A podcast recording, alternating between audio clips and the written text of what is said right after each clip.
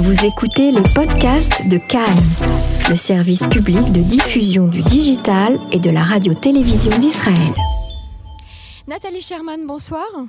Bonsoir Emmanuel. Alors vous êtes directrice euh, du MEMRI. Le MEMRI, c'est l'Observatoire euh, de, des médias du Moyen-Orient. Vous êtes directrice du département en français.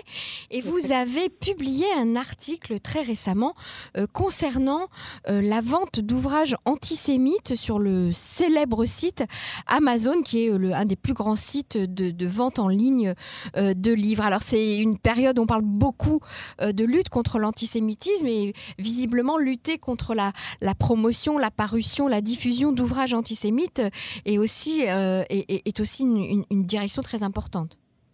Oui, absolument.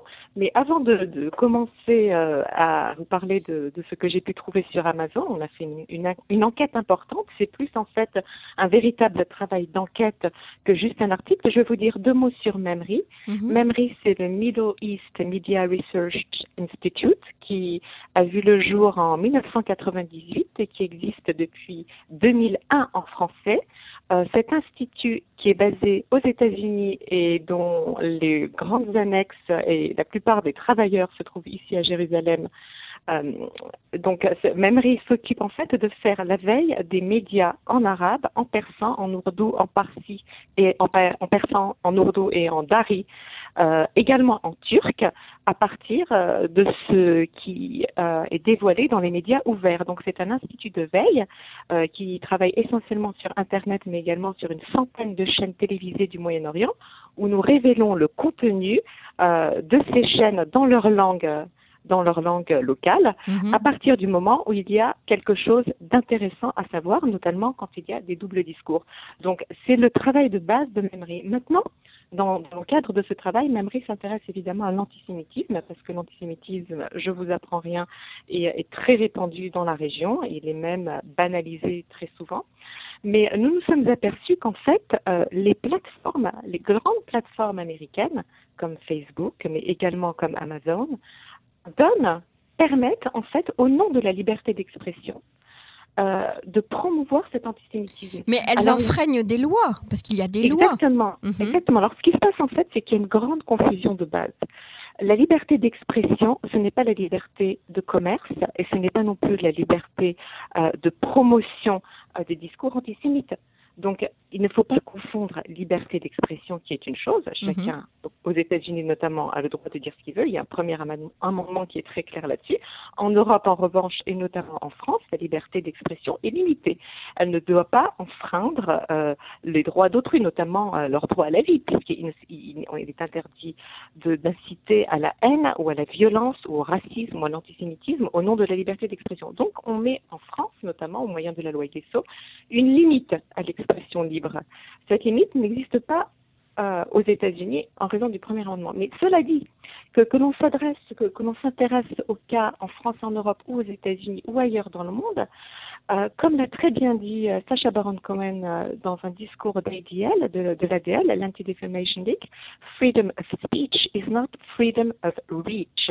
Il ne mhm. faut pas confondre le fait de, de pouvoir exprimer, d'avoir le droit d'exprimer une opinion avec le fait de donner une plateforme aux personnes Qui, donnent ces choses-là et de faire de l'argent avec. Alors justement, Nathalie Sherman, revenons à cette enquête que vous avez euh, réalisée sur Amazon. Donc Amazon, ce site en ligne où on peut acheter essentiellement des livres, mais plein d'autres choses aussi. Et là, vous vous êtes penché sur la liste des livres euh, euh, proposés, qui sont euh, des livres carrément et ouvertement antisémites, avec des traductions d'ouvrages étrangers compris. et puis, il y a ce système de, de, de, qui est propre à Amazon et à d'autres sites de vente en ligne, où lorsque vous choisissez un ouvrage, eh bien, on vous propose tout de suite d'autres ouvrages qui parlent du même thème, qui traitent du même thème et qui seraient susceptible de vous, de vous intéresser. Et du coup, eh bien, euh, euh, le, lecteur euh, qui peut-être ne pensait pas acheter deux ou trois ou quatre livres antisémites, eh ben, il, eh ben tout d'un coup, il va découvrir qu'il y a toute une littérature antisémite qui est proposée sur le site. Exactement, parce qu'on va lui proposer tout ça. Alors en fait, Amazon euh, pratique exactement la même politique avec des objets inoffensifs, des livres inoffensifs, mhm. qu'avec du matériel antisémite. Ah, Il n'y a mhm. aucune sélection, euh, aucune. Il n'y a pas de protection, euh, c'est ça. Rien du tout. Alors dans les faits, on se dit bon, bah, c'est la politique d'Amazon. C'est Amazon. Amazon opère de cette manière-là? Oui, mais c'est criminel de ne pas faire la distinction. Parce que quand on a un livre antisémite comme Mein Kampf, on ne peut pas le traiter comme une paire de chaussettes. Ce n'est pas la même chose. Donc voilà, moi j'ai cherché Mein Kampf euh, et j'ai vu qu'il était en vente en entre 10 à 20 exemplaires différentes maisons d'édition.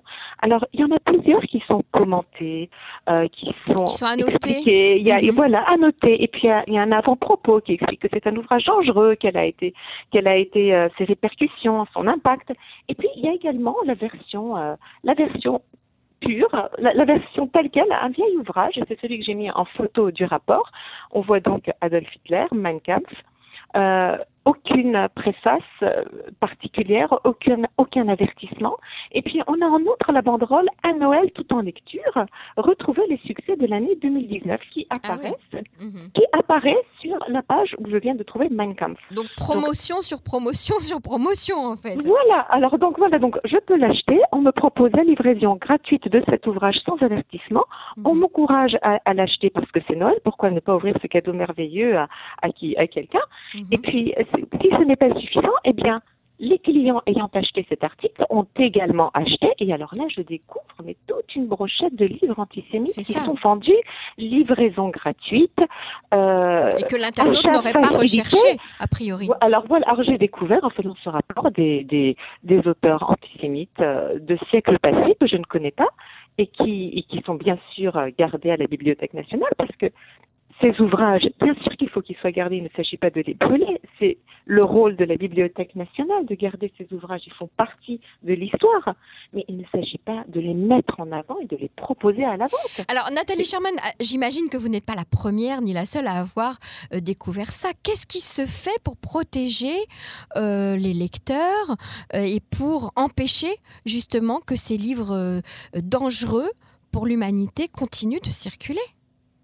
Alors, il ne se fait rien. Il n'y a rien qui est fait dans ce sens. Et là, vous avez alerté, vous avez alerté quelqu'un J'ai alerté et, et, je, vous, je vous mets au défi de trouver un autre rapport de ce style sur Amazon. Je vous mets au défi de le faire. Donc c'est le premier rapport sur Amazon concernant la littérature antisémite Absolument, je n'en ai trouvé aucun autre. Et c'est pour ça que je me suis dit mais c'est impératif d'écrire quelque chose parce que dans les faits c'est la plus grande librairie antisémite au monde. Alors vers qui se tournait Amazon Amérique, euh, Amazon France, euh, les pouvoirs publics français qui s'occupent justement de, de, de, contrôler ce qui se passe sur Moi, je pense qu'il faut interpeller le gouvernement français, c'est pour ça que je me suis intéressée en particulier à Amazon.fr parce qu'aux États-Unis, mhm. en vertu du premier amendement et, des, et des, de la confusion qui est euh, entretenu parce que ça arrange tout le monde, mhm. euh, ça va être beaucoup plus difficile de faire bouger les choses. En France, il y a des lois très claires. Oui.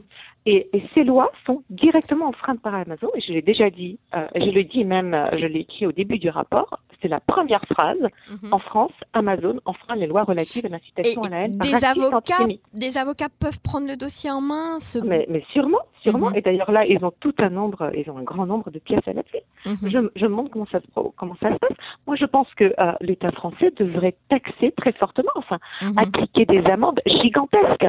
D'abord, ces plateformes ces plateformes se font énormément d'argent, elles, elles, enfreignent la loi. La loi française, c'est un culot incroyable. Elles devraient euh, au moins euh, subir des amendes à la hauteur euh, de, de l'infraction. Si elles n'ont pas le, respect, le respect des institutions gouvernementales, je vois pas non, pourquoi mais c'est très intéressant parce qu'on est dans une période où on parle beaucoup de la lutte contre l'antisémitisme. Ben voilà, il y a effectivement le moyen de lutter contre la propagation d'ouvrages antisémites en français et, et c'est le moment de le faire. En tout cas, Nathalie Sherman, vous avez fait office là de lanceuse d'alerte euh, et c'est très important. Euh, merci pour votre témoignage et puis tenez-nous au courant s'il y a euh, des conséquences à cette enquête formidable que vous avez réalisée. Merci beaucoup, avec plaisir. Merci Nathalie Sherman, au revoir. Au revoir.